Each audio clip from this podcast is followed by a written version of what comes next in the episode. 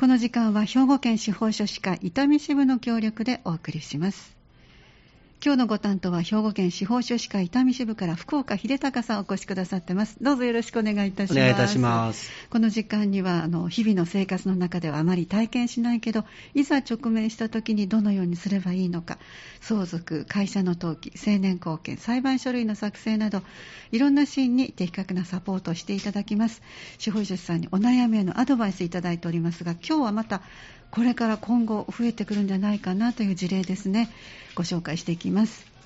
50代の男性です。私の実家は兵庫県の北部にあり高齢の両親が暮らしています。妹がいますが東京に嫁いでいます。そのため実家のことは私が考えておく必要があるのですが私の自宅は三田市にあり今後実家に戻る予定はありません。実家の不動産は自宅の土地建物のほか田畑や山があり今後草刈りなど管理や固定資産税の負担が発生すると思うとそれだけで憂鬱になります。私の代で解決しなければ子どもたちに引き継がれるため早期に解決を図りたいのですが難しいと思います。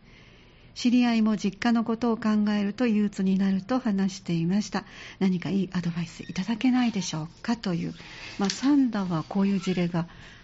起こってくる可能性は多い土地柄ですよね。ね。あの現実、私が、はい、あのお受けしているご相談の中でも、ええ、あの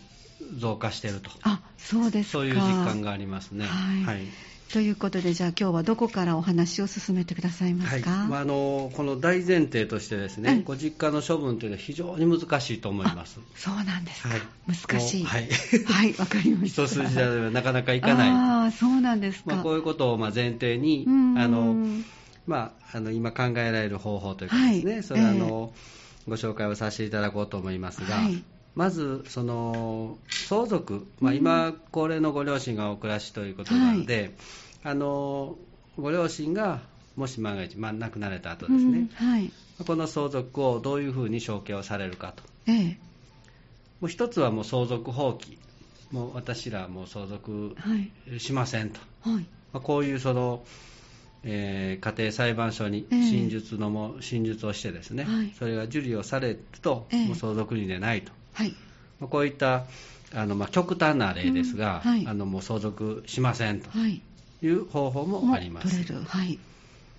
であとはもうその相続をした上であの相続人としてどのようにあの処分をしていくのか、まあ、このまず大きく分けて2つの方法が考えられますね。放棄するか相続するかで2つということですね。はい、はいあの長年ですね、えー、その不動産の所有権、うん、まあ、これは放棄できるんじゃないかと、はい、所有権放棄でですね、えーえー、あのあの無主物といってですね、はい、誰にも属さない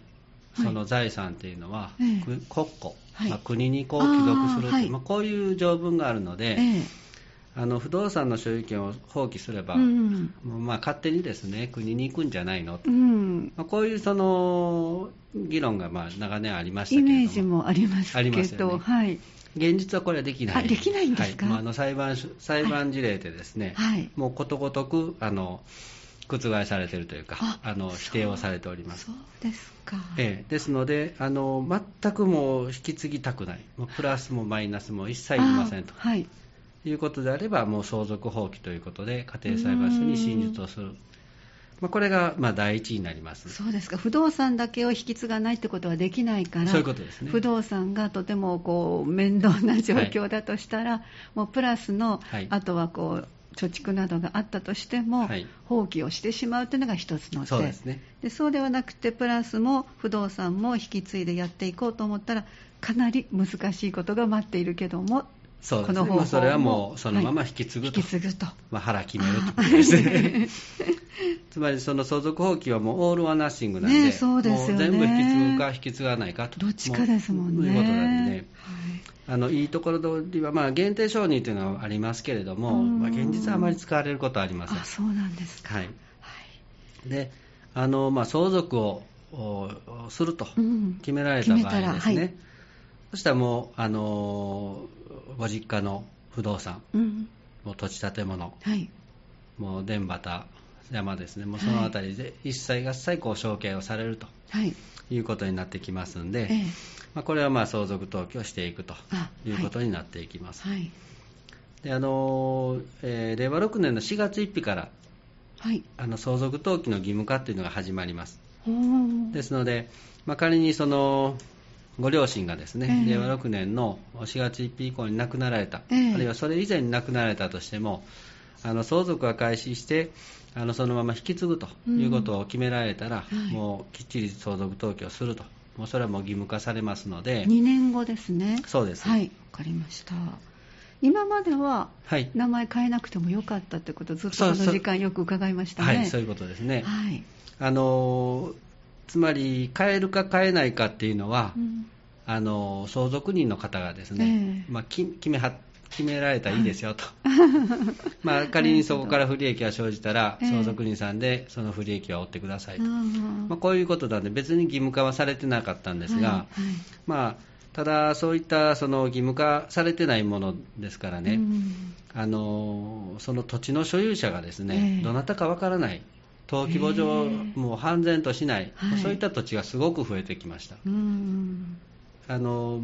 今現在、その日本国中に、はい、あのあるその所有者不明土地っていうのを集めていくとですね、ええ、もう九州の面積をはるかに超える、え、そうなんですか。それぐらいのその土地が土地の所有者がわからないと。でこのままではやっぱりいかんですよね。っていう話がやっぱりありますね。本当ですね、まあ、そういったその背景があって相続登記の義務化っていうのが始まります。あなるほど。でまあ、このご相談者の方、まあ、どちらかこう選択をしていただくというのはまあ現実的なお話になろうかと思いますが、はい、まあ、仮にその相続登記をされた場合ですね、はい、もう引き継いでも大変だと、うん、もう山まあ、自宅不動産はなんとかなるにしてもですね、はい。えー、田畑、山、どうするっていう話がやっぱり出てくると思うんですね。えー、でこの辺りについては実は来年の4月の27日から、相続相続土地国庫帰属制度っていうのが始まります。ああ引き継いだけれども大変だから国の方に渡しましょうという制度が来年ですか？来年の4月ですね。はい、はい。これはあのまさにその制度の名前にきっちり入っているんですが、ええ、相続土地あはい受け継いだという。そういうことです。相続をした土地について国庫に帰属させることができる制度、まあ、こういったものが始まります、はい。であのあるいはまあ今、えーと、各地方自治体でですね、うんうん、空き家対策であったりとか、はい。まあ、いろんなその対策をされていることがあります。そうですね、えー、ですので、そのご実家のその地方公共団体に確認をされて、うん、まあ、そちらで何かこう使えるその制度がないかとかですね、はい。まあ、こういったところをあの事前に、あの確認をされると、これも有用かもしれませんね。なるほどね、はい。ただ、えーと、私がこう思うにあの考えますにその相続土地国庫帰属制度の利用が現実的な解決になるんじゃないかという気はいたします。はい。いわゆるご実家はまあご自分が育ったところですから、まだこうあの利便性はきっとあると思うんですけど、はいええ、それ以外の電波と読むのが相続的には正しいんですか？あいやもうあのね。なんか実務上電波と電波で田畑ですけどね田畑やそのまあ山って言ったら、はい、あのあることもご存知なかった場合もあったりするから、えー、その管理を考えるとちょっと難しいなとなると、うん、こういう制度を使うのが現実的かなと。そうですね。あのというのは私がご相談を受けする中でですね、えーえーあの田舎のですね、はい、田畑、はい、これをもう管理できない、えー、要はまあ、えっ、ー、と親世代の方は農業をずっとされてたんですけど、はい、お子さん世代でもその都市部に出られてですね、えー、たまにこうあの手伝いに帰ってくることはあっても、はいはい、そんなあのがっつりこう農業されないということで、うん、片手間ではできないですしね、えー、農業はね。ということになると、どなたかに任せるとかですね。そっかはい、あのそういったことで、どんどんどんどんこうご自身がままたされませんのでね、うん、本当にこうどうしていいかわからない。そうですね。かといって、そのあの田畑をですね、うん、もうどんどんどんどんってこう差し上げるわけにもいかなくてですね、うん、これはあの農業委員会っていうその委員会がありましてね、決まってるわけですそうなんですあの勝手にこう承継できないんです、ねはい、できないんですねあの場所によりますけど、えー、あの本当にその調整区域とかですねそういったところのね、あの田畑については、きっちり許可を取ってですね、もうこの人に譲りますと、えー、あ分かりました言ってもそれ OK ですよという許可をもらって。でそこで承継をするんで、えー、あのまたこうちょっとどういったんですかハードルが高くなっちゃうんですけどね、そうですね。借りてくださる使ってくださる方を自分で見つけなきゃいけないわけですからね。そうですね、まあ、その欲しいっていう方もまた最近、はい、あの減ってきてますんで。ああそうなんですね、えー皆さんこうどういったんですかもういらんいらんってこういうあ。の言い張るんですよね。も、まあ、手に余るってそれは特にあのいわゆる親戚関係でなくても、はい、いらっしゃったら、まあ、使っていただくことは可能なんですか？あの厳密に言いますとね、うん、あの田畑を勝手に貸すとかですね、はい、やっぱりダメなんできないです。あの賃貸借をする、はい、賃貸をするっていうのも許可がいるんです。あじゃあ例えば無料で、はい、あのどうぞ使ってくださいという形に。それもいります。あこれも許可がもちろんいるんですね、はい、つまりその、はい、許可制度のその根底っていうのが、ええ、その田畑をこう荒廃させない。そうかそうなんですよね、え、ちょっとでももう開けてしまうと、一気にダメになるって聞きましたからね。あのこういう田畑ってあの周辺の環境にこう影響を受けますでしょ？ね、そうですね。あのすごいこう害虫がバーッと湧いてしまったりですね、はい、そういうことはやっぱり具合悪いので、えー、やはりその、えーと、農家農業をされてる、農業従事をされて従事者にきっちり承継するというところでコントロールを図ってると。あそっかじゃあお近くの方が力があればそこも使ってくださいって言ったら喜んでとなる可能性もあるわけですね、うん、あるかもしれませんけどね、え。ー、まあ、あの農協さんとかですね。紹介してもらったりとかですね、はい、なかなかちょっと難しいんですけど、ね、まあ、現実的にはそういう相続をされて、えーはい、で国庫帰属制度っていうのを使われる、まあ、こういったところが一つのこうルートになるかもしれませんね、えー、メインのですね。そうですか、はいその後どのように動いていきますか、ええ、そこ決めていくと中で。であのまあ、実際、このご相談者のその事例については、はい、もう先ほど申し上げました通り、オール・オア・ナッシング、その放棄をされるのか、うん、消去をされるのか、はい、で消去をされたら、次はその来年のその国庫帰属制度、はい、まあ、こちらを目指してですね、きっちりそのどれをあの国にこう帰属させるのか。はいまあ、こういったところを見ながらですね。それでも全部が全部やっぱり帰属できるかというと難しいと思います。そうなんですか。あのこの辺りは制限がありますので、はい、まあ、そういったところをあの一つずつこう要件を確認しながらですね、はい、それでもなお残ってしまったらどうしますかと。いう話がやっぱり残ってしまう。そうですね、はい、ですので非常に難しいというのはそういったところですそうなんですね、はい、じゃあちょっとここで1曲入れて、はい、後半もその難しいところをもう少し詳しく伺っていきたいと思います、はい、今日は教えて司法書士さんをお届けしています。この時間は兵庫県司法書士会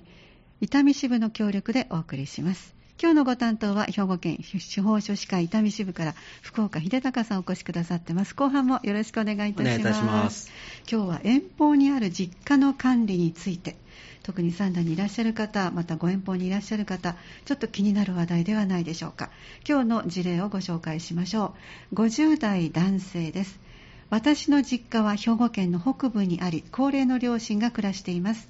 妹がいますが東京に嫁いでいますそのため実家のことは私が考えておく必要があるのですが私の自宅は三田市にあり今後実家に戻る予定はありません。実家の不動産は自宅の土地建物のほか田畑や山があり今後草刈りなど管理や固定資産税の負担が発生すると思うとそれだけで憂鬱になります。私の代で解決しなければ子どもたちに引き継がれるため早期に解決を図りたいのですが難しいと思います。知り合いも実家のことを考えると憂鬱になると話していました。何かいいアドバイスいただけないでしょうかというお悩みで、え前半の方のまとめとして復習お願いいたします、はい、あの非常に難しい問題ですが、うん、あの全くもう引き継がない。もう相続放棄、はい、それかもう引き継いであのそ相続をされてですね、うん、その後来年から始まるその制度、まあ、こういったところを見越して、うん、あのご自身で管理ができるところ、はい、あるいは売却ができるところ、えー、贈与ができるところですね。そそれともう管理が難しくて国に引き取っていただくところ、はい、まあ、こういったところを、まあ、見極めていただくと。こういった方法が現実的なその解決に向かうんじゃないかと、まあ、そういうそのように考えます、はい、だからあの以前ならなかなかあの来年から始まるこの制度でちょっとは面倒な大変な部分が軽くはなるそう。なんです。もう今までは、全くこのような制度がありませんので、ええ、もうご自身で全てあの追ってですね、え、責任を持って管理をすると、はい、国にも言えない、どこにも引き取ってもらえない、でも本当に悶々とされている方が本当にいらっしゃいますんで、えー、そうなんですねじゃあご相談者のように憂鬱になっていらした方にとっては、えー、来年からの制度は朗報かなということですね。そうですね、まあ、あの本当にあの手放しで、うん、もうあのできるっていう感じでもないんですが、あの要件がいろいろありますから、ねはいはい、ただあの、その利用があの、うん、見込める土地もあの多数ありますんで、はい、あのまあ、そういった制度もこう検討されたらどうかと。はい、本当にあのお子さんに引き継ぐのがね、うん、大変だから、ええ、自分たちの代で解決しようと、はい、ご相談者のように。ですので余計にこう抱え込んでですね しんどくなられるっていうのはあるはい、あると思います、うん、あそうなんですね、はい、じゃあちょっと詳しく教えていただけますか、はい、まずあの先ほどのあの相続放棄、まあ、各手続き、まあ、それぞれこう比較をしていきますとね、うん、その相続放棄っていうのは本当にこう家庭裁判所でですね、はい、あの真実、はい。まあ、申し出をしてですね、まあ、それが受理しますと。言われればその相続人ではなくなります、はい、これを申し立てるだけでいいわけですね、まあ、理由がどうこうはなくてもいい、ね、まあ、理由いろいろ書くんですよ。あのそれは必要なんです。あの、はい、例えばもう自分の生活が安定してますとかですね。あの引き継ぐ意思はちょっとないんですとかですね、あ、はい、そうなんですね、はい、まあ、場合によっては債務がちょっとこう多いのでとかですね、はい、まあ、それなりにこう理由はいるんですけれどもね、あのまあ、裁判手続きとは言いつつも、まあ、具体的にどうどうこうそのお咎めがあったりですね、うん、まあ、そういうところはあまりないかもしれませんね、うん、ただ、まあ、その真実の期間があったりとか。あ期限が決ま期限があってあるいはその必ずしも受理されるというものでもないので。そうなんですか、はい。はい、あの絶対受理されるということはありません。あのあの拒否というかですね、えー、あの受理されなかった案件もやっぱりあるんですよね、はい、だからあの必ずしもできるという話ではないんですけど、あのまあ、こういう相続放棄であの全然引き継がないプラスもマイナスも引き継ぎませんと、まあ、こういうことも検討されるあの一つの事例になろうかと思いますが、はい、ただあの、管理責任ってですね、えー、あのもう自分は引き継がないっていうことで、うんはい、あの決定したとしても、はい、あの民法の940条、はい。まあ、こちらにあの、まあ、従前の相続人さんのですね、はい、その管理義務というのがあの定まってます、まあ、抜粋で申し上げますと、はいえっと、放棄によって相続人になったもの。ですから例えばこのご相談者が、ええ、あの私も相続放棄しますと、うん、もう全部いらんと、はい、でまあ、妹さんもいりませんと、はい、まあ、こういうことであの相続放棄をされると、まあ、この世の中に相続人が全くいらっしゃらないわけではなくて、うん、このご両親、まあ、どちらがそのはい、あの相続、非相続人になるか分かりませんがね、あのその方の、えーと、存続、うん。まあ、このご相談者からするとおじい様おばあ様、はい。まあ、存続の方。でそちらそのもう存続も皆さん亡くなっていらっしゃれば、はい、あご兄弟。まあ、おじいさん、おばさんですね、そね。まあ、そちらからにこうずっと相続権が回っていくわけです。はい。えー、でその相続人の方が、あもう相続人として引き継ぐよと、うん、承認しますと。嬉しいですね、そうなると。そう。そうなると、はい、放棄によって相続人となったおじさんやおばさん、はい、が相続財産の管理を始める始めることができるまで、はい、それまでは自分の財産と同等の管理義務を、はい、まあ、継続してください、はい、まあ、こういう形であの定まっています、仮にそのおじさんおばさんがですね、あのもう私らもいらんと、もう相続放棄すると、はい、いうことになると相続人がもう誰もいない存在の状態になるので、はい、残念ながらあの完了する者がいないとい。うことになりますのでね、えー、あの当初のその相続人さんが管理を継続すると。難しいんですけどね、えー、あの義務は法律上の義務は負わないんですけど、はい、その負担とかですね、はい、ただ管理は継続せないか、うん、しかも自分の財産と同一程度のあの注意義務を払ってくださいと。いうことで、もうあの相続放棄したので私は何も知りませんと、大手を振って 言えるかというと、ちょっと難しいところが残りますが。よくあの空き家問題ということでずっと置いておいて、はい、それが崩れて危ないかもしれないっていうニュースもありますけど、えーね、ああいう状況の時には管理をする義務が、はい、義務といいますか管理をする責任が、最初にあの相続する人になってたところに残ってるということですね。そうですね。その後任者の方が引き継ぐまでは、管理を継続するって書いてあるんで。なるほど、そっか。なるほどね。ですからその辺がちょっと難しいかもしれませんね。ねはい、人としてってことですね。そうそうそう、まあそうそういうことですね。そうですね。はい。であとはまあ相続をされるんであれば相続登記、えー、まあ、これはもう義務化が、はい、あのもう目前に迫ってますので、ねはい、まあ、これはもう今現在、その相続登記をされている、まあ、そういったその方法と何ら変わりません、あの相続登記をしていただくと。ただその、いつまでもまあ放置はできなくなるんで、ですね、うん。はい、まあ、この辺だけはこう現現在と、まあ、将来においてはあの事情があの変わってくると思われます。はい、で一番そのメインというか、ですね相続土地国庫帰属制度、これ、あの来年の4月の27日から開始します。であの相続登記の義務化が6年令和6年の4月1日ですので、それ以前にもうこの制度が始まります。そうですね、少し早めに始まりますね、はい、もう今、相続でですね、えー、手に余ると、もうなんとか管理するのも難しいしと、うん、まあ、こういう方も、えー、あのこの相続土地の国庫帰属制度というのを利用できるわけです。はい、はいで、え令和6年4月1日以降に相続登記の義務化でもう渋々もせなあかんと。まあこういうこういう方もそれも利用できると、はい。いうことですね。であの要件としては、えー、あの相続によって土地の所有権を取得した相続人さんですね、はい。まあ、この相続っていうのは遺言であの遺産分割の指定とかですね、まあ、このこの土地を誰々にこう相続させるとか、はい、そういった遺言に基づいて承継をした、うん、その相続人さんも含みますけれども、うん、まあ、法務大臣の承認によって土地を手放すと、はい。で国庫に帰属させる、まあ、これを可能とする制度が、まあ、あの概要というかですね、はい、内容になります。ということは管理責任がここに譲ったところでもなくなるということですか？ああの管理責任というのは、はい、あの当初の先ほど申し上げました事故の財産における同一程度の注意を持ってとか、はい、これはですね、はい、相続放棄をして時に。あそう放棄をしてますから、別に相続は承認してないんですよね、はい、あの私、相続しますとは言ってないんです、うん、言ってないですね、はい、で今のこの場面は、もう私、相続しますの場面なので、ええ、あの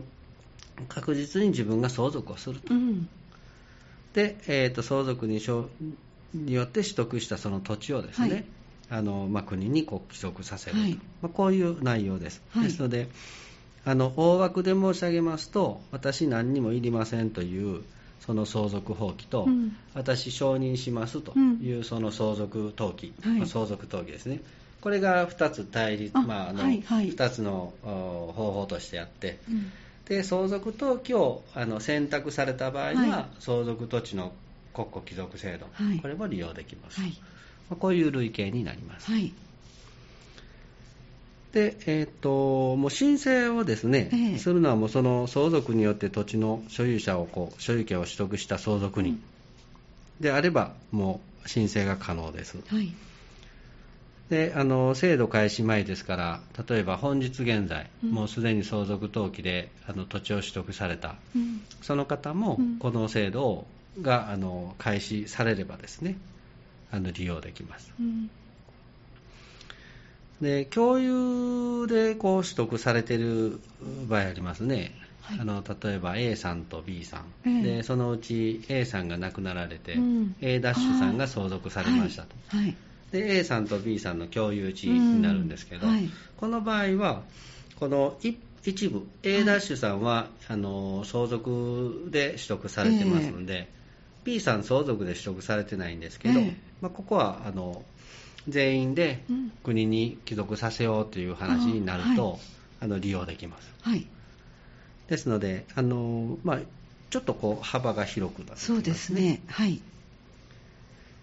あのえっと、よく私たちがご相談を受けするのは、えー、その自分が元気なうちにですね、うん、推定相続人、はい、まあ、息子にも贈与したいんやと、うん、まあ、生前贈与したいんだということで、はい、生前贈与でですね、えー、土地を取得された。でその人がもうこの土地手に余るわと。いう時に、それが利用できるかというとこれは残念ながらできません、えー、あそうなんですか、はい、はい、あのえーと、相続で取得されてるんじゃなくてですね。そうか。贈与を受けてはるんです、ね、贈与と相続、はい、ここが間違いやすいですけども、はい、そうかそうか。はい。この辺がちょっとその、はい、今後あこれうちはできへんのかとおっしゃるパターンが出てくるかもしれません、えー、そうなんですね、で、えーと、当初その、何でもかんでもできないんですよというお話をさせていただきましたが、あの要件が結構ありましてね、えー、さっきおっしゃってましたね、はい、あの今回のご相談者の方の場合でしたらね、えー、ご自宅のその土地と建物、はい、で自宅の土地、これ相続したんでちょっと国にとか言って考えはる場合は、えー、その上にこう建物が建ってますでしょ、はい、そのご自宅は、ね、そうですねで建物が建っている土地については対象にはなりません。あならないんですか、はい、じゃあ実家は入らない。そうですね、はい、あの実家というかその建物の存在している土地は土地は、はい、入らないということですね、あと、まあ、土壌汚染とかですね。埋蔵物がないとかですね、あと崖地でない。あへえあそうなんですか。山ってどうなんでしょうという感じなんですよ、ね、はい。で実はこれがあのつい先だってですね、ええ、あの具体的なその政あの政令があの出てまいりました、はい、でその中の崖地ですね、ええ、まあ、多分こう山とかですねこの崖地に該当すると思うんですけどね、そうですね、まあ、この崖地のその基準を、ええ、勾配が30度以上。あそういうことが決まってるんです。かつ、はい、高さが5メートル以上のものを崖と認定されてます、はい、ですからそ 山の 一部こう、ええ。あの崖地のようなところがあると、はい、としたらこの国庫帰属制度が利用できない可能性はあります。大まかに言ったらとあの国としても他にちゃんと利用価値のある土地だったら受け止めますということですね。まあ管理責任もやっぱりねあ国に生ずるでしょうしね、えー、であとはあのあれですねえっ、と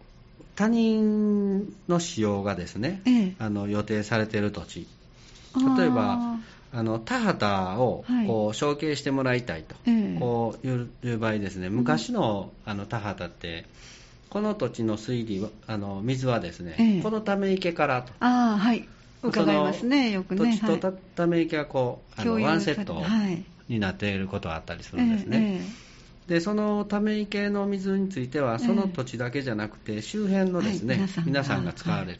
まあ、こういうことを予定されている場合は、うん、そのため池は他人が使用することを予定している土地、ね、ということで、はい、これはあの国庫帰属はできない。あできない。ですね。こういう要件がこまごま決まってき結構ありますね。そうなんですよ。あ,、まあ、あとはあの境界が不明確でないまあ、これは明確であることとは定めてありません、まあ、の不明確不明確でないと。例えばその 境界線がきっちりピチッと決まっとかないと引き取らないんじゃなくて、大体もう全然わからんという状態ではダメですよと。なんとなくこの木からここまでって聞いてますぐらいだったら大丈夫そうですね、所有範囲というかですね、はい、そのあたりが、まあ、あの安全とする程度で大丈夫という話がやっぱり出てまいります。はい。すごくいいことの、まあ、要件は難しいですけど、いいことのようにも思えますが、はい、無料なんですか？これがですね費用をあのはい、10年分の管理費用をですね、はい、国に納めるっていうのが要件になってます。そうなんですか、はい、でこの負担金もですね、はい、どれぐらいなのかってこうまことしやかにこう ささやかれてたんですが、ようやくこれも出てまいりました。出てきましたか。はい。えーと、宅地、はい。まあ、田畑ですね、はい、これはもう面積にかかわらず20万円、はい、10年分で20万円 ,20 万円、はい、で原則は一筆ごと。一筆ごとですね。はい。どういう意味ですか？一筆つまりその、はい、えーと、ご自宅の中に、はい、あの田んぼが3枚とかですね、はい、畑があの3枚ありますと、はい、いうことになると基本的には田んぼ1枚につき20万円の納付金をご準備をいただいてで国に納める必要があると、はい、でその田畑全部、はい、まあ、6筆ですね、はい、これを国に引き取ってもらおうと思うとあの計120万円の金額がかかると。なるほど、はい。なかなかの額になかりそうですね。田舎の方に行くと本当にあの、えー、すっごくうん、あの土地をお持ちの方いらっしゃいますから、ねまあ、そういった場合にはどうするのか、はい。まあ、これなかなか難しいんですけど。そうですね。ただこれはちょっとだけね、はい、あのいい方法というかですね、はい、想定されてまして、ええ、あの隣接するですね、はい、2筆以上の土地、はいあの原則1筆ずつなんですけど、ええ、田んぼがずるるるっとこうつながってるとはい、いうことでしたら、まあ、一つの土地とみなしてですね、えもうずるるるっと3筆分まとめて20万円、はい、という。なんかバーゲンセールみたいな そうそういう感じの,、え。あの申し出もできるということが想定されているので、それで最初におっしゃった広さに関係ないっていうのがそこなんですね、はい、そういうことですね。はあ、そうです。ただ、あのえっと、森林、はい、山ですね、うん、これは面積に応じて算出します。そうなんですね。まあ、今、ちょっとその政府の方で出ている具体例で申し上げた1500平米約27万円とか、まあ、これどういう系、まあ、あの家庭でね、あの出してありますんで、えーえーはいまあ、あの1500平米やったらこれこれぐらいですかねと、まあ、そういうことであの安分比例をしながらこう出していくということになります。なかなかあのそれぞれにいつもあの皆さんおっしゃってますが100人いたら100人の相続の形があるとおっしゃってますので、はい、ご自身ではご自分の今日のお聞きになったのでポイントとしては、まあ、来年になったら、えー、国庫帰属制度が始まっていきますよ。再来年になりましたら相続登記が、えー、今まではし、えーしなくてもよかったけど義務化されますよという、はい、こういう動きがあるということとそれからなるべく早いうちに動いた方が良さそうだなと。そうで、ね、そういうことだけをまずはちょっとご理解いただいて、はい、そしてまたあのご相談にも行かれるといいんですけども今日ご紹介いただいた中で司法書士の皆さんにお手伝いしていただける部分というのはどうなりますか、はい。えっと、またその相続土地国庫帰属制度というのが開始してませんのでね、ね。はい、ですのであの現状お手伝いできるとすれば、まあ、相続放棄、はい。まあ、こういったところの真実書の作成であったりとか、はい、あるいはまあ相続登記のご相談、はい。まあ、そういったその申請代理。この辺りについては、もう司法書士にお任せいただければと思います。やっぱりこうお話しすると楽になりますよね、漠然とした不安が、そうだと思います、ね、憂鬱だっておっしゃってる気持ちをお伝えいただいて、相談に乗っていただくだけでも、ずいぶんね、はい、違いますからね、あの無料相談も今あのしていただいてますけども、まずは21日のえー、水曜日ですね、夕方の5時30分からございます、はい、えー、夜7時までありますので、ぜひこちらの無料相談もご利用ください。キッピンモール6階の方です。えー、それから、え兵庫県司法書士会伊丹支部では、え暮らしのお悩み、困りごと、今もご紹介したお時間以外、お問い合わせございます。兵庫県司法書士会総合相談センターです。電話番号が078-341-2755。078-341-2755こちらの方でもご相談いただけますのでぜひご利用ください。え今日は兵庫県司法書士会伊丹支部から福岡秀隆さんにお越しいただいて遠方にある実家の管理についてお話をいただきました。どうもありがとうございました。ありがとうございました。本日の放送、明日までにはハニー FM のホームページ、ウェブラジオのアーカイブにアップされます。スマホ、パソコンでいつでもどこでも何度でもお聞きいただけます。次回は10月12日にお送りする予定です。来月もぜひお聞きください。この時間は兵庫県司法書士会伊丹支部の協力でお送りしました。